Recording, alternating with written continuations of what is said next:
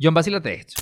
¿Me creerías si te digo que en un país hay ataúdes personalizados? ¿Cómo así, Juan? En Ghana, un país de África Occidental, tienen una tradición bastante peculiar, por no decir otra cosa. Y es que hacen ataúdes hiper personalizados para sus usuarios. ¿Pero qué? ¿Le ponen nombre o tú escoges la madera? ¿Cómo es la vuelta? No, no, John, eso sería hiper aburrido. Aquí lo que hacen es que diseñan el ataúd con la forma de algo que se identifica con la persona, bien sea porque le gustaba algo o por su trabajo. Por ejemplo, a los pescadores es muy común que los entierren en ataúdes con forma de pescado. O píllate este, en forma de ají picante de alguien que le gustaba el picante. Ah, pero eso ya me parece es divertido, Juan. Pero tanto así que la idea se ha expandido a otros países, inclusive ya se está haciendo en Estados Unidos. John, ¿cómo sería el tuyo? El mío sería como con un celular para no desconectarme de las redes sociales que diga vacílate esto. ¿Y el tuyo? Forma de muslito de pollito KFC, papá, para que sepan que si me voy, me voy contento con lo que amo. Buena y poética, ¿viste? Ajá, comenten acá, ¿cómo sería el suyo?